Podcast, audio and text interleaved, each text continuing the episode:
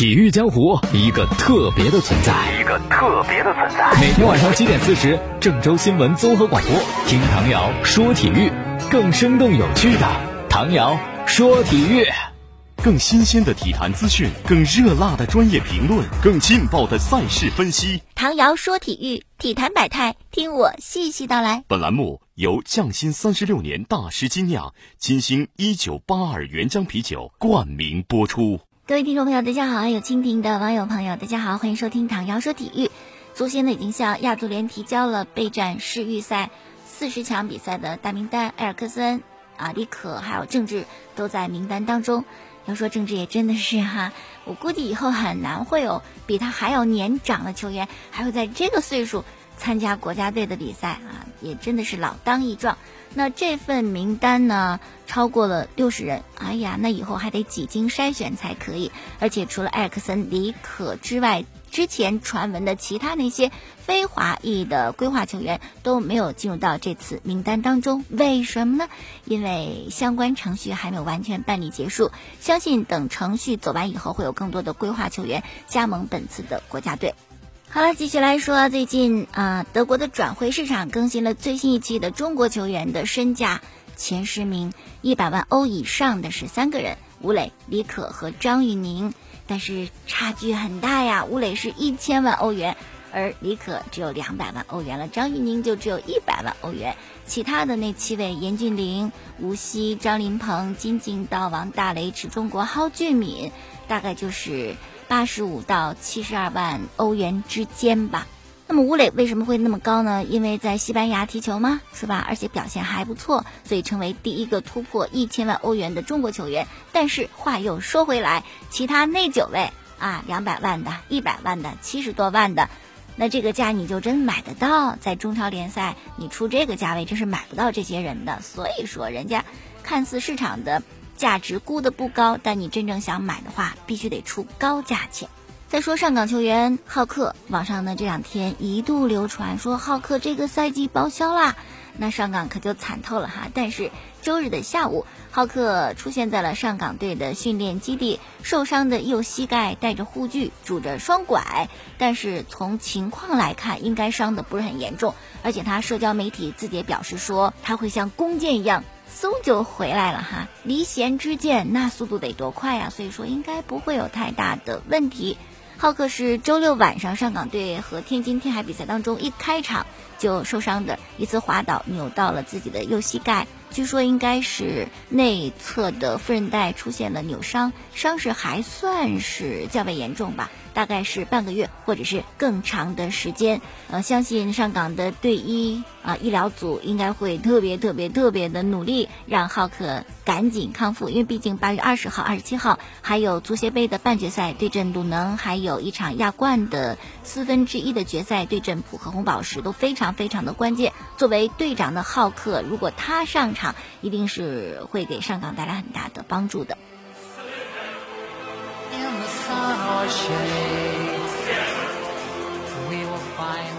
好了，继续来说啊，这会儿是假期，学生放暑假，球员也放假呀。赛季结束之后就得休息，但是休息的到这会儿也差不多够了啊！你该组织一些热身比赛，找找感觉，找找状态，来看一些热身赛的战报。首先是甘波杯，哎，一听这个名字就知道是巴塞罗那必定要参与的赛事，他们对阵的是阿森纳啊，一个是。呃，曾经称之为梦之队的球队，而且他的传控世界闻名。还有阿森纳曾经被称之为山寨版的巴萨，因为他在英超，英超的整体足球风格跟西班牙足球是完全不一样的。但在这个情况下，阿森纳就显得特别的有个性啊，独树一帜，在讲究冲撞、讲究身体、讲究高举高打的这样一个英超呢，他是比较爱控球的啊。嗯，所以说这等于是两个球风比较类似的球队相遇。那这场热身赛呢，是阿森纳先进球，奥巴梅扬的一个爆射，然后呢，格列兹曼是还击，但他那个破门呢，越位在先不算。到了下半场还落后的巴萨怎么办呢？哎，阿森纳帮忙了，可能觉得干波杯是吧，不让巴萨赢都不好意思。他们的球员奈尔斯超级乌龙，帮着巴萨扳平了比分。到了最后呢，塞雷斯有一个世界波的绝杀，所以说巴萨逆转二比战胜对手，获得了干波杯。那这么一个匪夷所思的乌龙，匪夷所思的失误是怎么出现的呢？当时比赛进行到第六十九分钟，阿森纳还是一比零领先的，然后巴萨就进攻嘛。塞雷斯停球的时候呢，就停偏了，然后奈尔斯就在禁区里边接到了这个球，没有人逼抢，球速也不快，在这种情况下接球你就好好处理一下呗。哎不，一脚回传，但没想到自己的门将莱诺呢，正好上来要接这个球，你上来了，他把球回传了。然后就这样子错过了，皮球滚入到了自个的大门里边。看到奈尔斯出现这样巨大的失误，当时阿森纳的主教练埃梅里就不能相信自个的眼睛，我是看错了吗？这是做梦吗？在场边是一个劲儿的摸头叹气呀。所以我觉得到比赛结束以后啊，巴萨球员得给奈尔斯端杯酒，匠心三十六年大师精酿金星九八二原浆啤酒，感谢人家这么无私。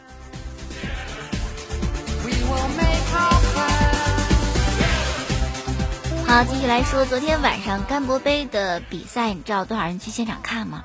诺坎普是欧洲最大的球场，它可以坐十万人，结果那天晚上是九万八千八百一十二人到现场观看，真的是整个赛季没球看，大家都急坏了，是吧？有场这么一个热身比赛，哇，这么多人都到现场，创下了甘博杯历史上。上座率最高的这么一个记录啊！之前的记录是在二零零四年，哇，十五年前，巴萨二比一胜 AC 米兰那场比赛，上座率是九万八千七百七十一人。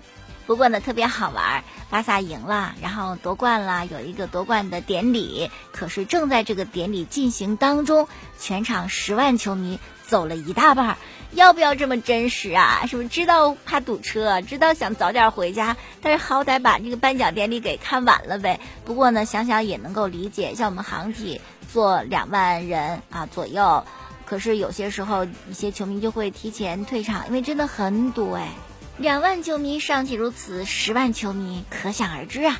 那么这场比赛呢，新转会过来的小将德容成为全场最佳球员。他很谦虚说：“哎呀，我觉得我配不上，今天有其他队友比我发挥的更好，但能拿奖，这感觉还是不错的。”呃，说到梅西，他就讲我们只是打了个招呼，还没有多聊。同时，他认为巴萨今天踢的并不好，倒脚速度应该更快一点，丢球之后的压迫应该更多一些。但季前赛嘛，啊，慢慢找状态呗。那这是说到德容，除了他之外呢，还有一位。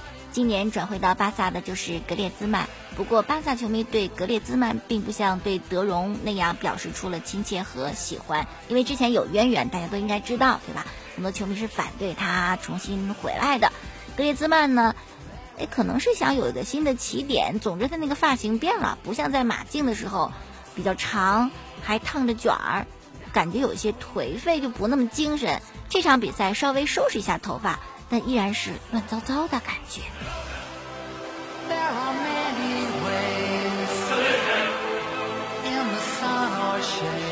哎呦，格列兹曼不管怎么样吧，是得偿心愿，终于来到了巴塞罗那。但内马尔今年夏天估计就悬，因为巴萨的副主席卡德内尔在昨天否定了这个事情，表示今年夏天引进内马尔基本上是不可能的事情了。同时还表示说，内马尔对自个儿的球队就指大巴黎。啊，不是特别的满意，但是你还是要解决这个问题啊，毕竟你还是要留在大巴黎踢球嘛。我是暗自揣测呀，嗯，卡顿尔说这话的时候，没准心里面暗笑啊。你现在不满意大巴黎了，当初是你自己选的，你死活要走的，是不是？自个儿的选择，你哭着也得撑下去。然后有记者问到未来有没有可能内马尔加盟巴萨，卡德内尔就说。不排除啊，不排除有这种可能性。如果有一天内马尔被允许转会了，我们可以尝试一下。那这也就是说，今年夏天内马尔多次闹转会，要求重新回到巴塞罗那，还罢训什么的，沸沸扬扬的这事儿，也就到这儿就这样了。今年是来不了了，所以说内马尔情商高点儿，还是赶紧回头，别跟大巴黎闹得那么僵。但是即使他回头，是不是还可以重新赢得巴黎的信任呢？好，这是关于甘博杯比赛之后说的一些话题啊。我们再来看另外一场比赛，是英格兰的社区盾杯在温布利球场进行的，曼城对阵利物浦。哎呀，这个比赛实在是太好看了，想想都好。结果果然是一个大比分，六比五，曼城险胜。哎呦，进十一个球吗？这不是常规时间里的进的啊！常规时间九十分钟，双方是战成一比，然后是点球大战。曼城点球赢了啊，点球是五比四，总比分六比五险胜利物浦，拿到了新赛季的第一个冠军。不过呢，曼城虽然赢球，可是斯特林啊得好好的敲打敲打，他又踢起了快乐足球，又在足球场上思考人生，思考思考着这个单刀就没了，让人想起了巴洛特利，是吧？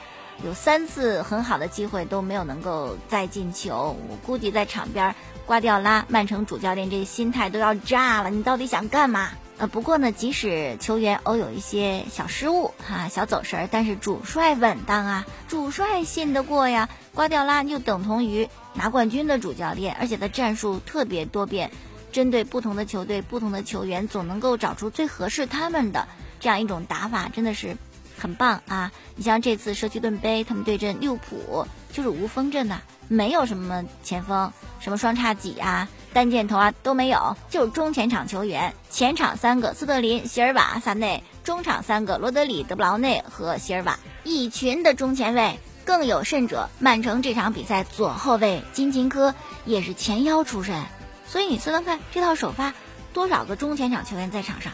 面对这么一个足智多谋的主教练，我觉得曼城队员你还不给瓜迪奥拉端杯酒，还得继续是匠心三十六年大师精酿。金星九八二原浆啤酒。